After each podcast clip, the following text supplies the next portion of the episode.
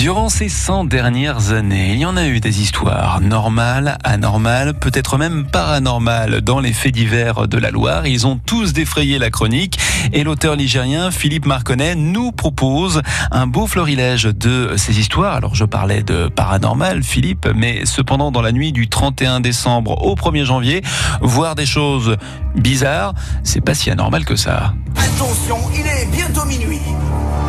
Lâcher les ballons, on va lâcher les cotillons. 3, 2,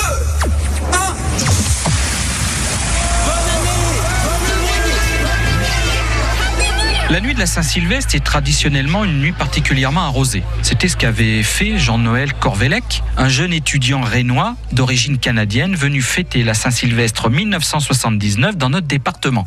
Ayant vidé quelques verres, Jean-Noël, qui n'était certainement pas en possession de tous ses moyens, décida ce soir-là de rentrer en Bretagne en autostop.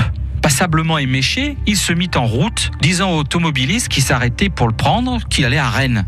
Pourtant, il fut tout de même pris par l'un d'entre eux qui le débarqua, non pas en Bretagne, mais à Feur. Il arriva donc dans cette ville qu'il croyait être Guingamp. Pour lui, il était déjà arrivé.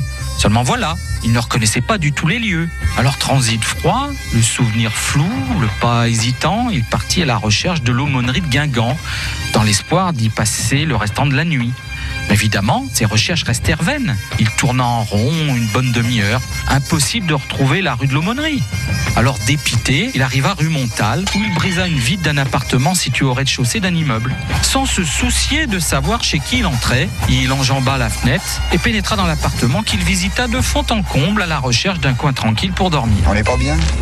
Paisible? À la fraîche? Trouvant une chambre, il s'allongea tranquillement et s'endormit. Sur ce rentrèrent de leur réveillon les propriétaires des lieux, la famille de Barros.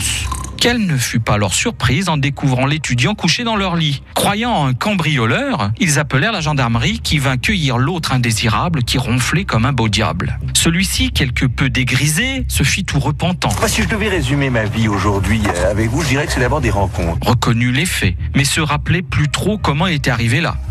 Aucune plainte ne fut déposée contre lui et le jeune étudiant promit dès son retour en terre bretonne de régler les dégâts qu'il avait faits dans cette folle nuit d'ivresse. T'es mignon, mais t'es un tout petit breton.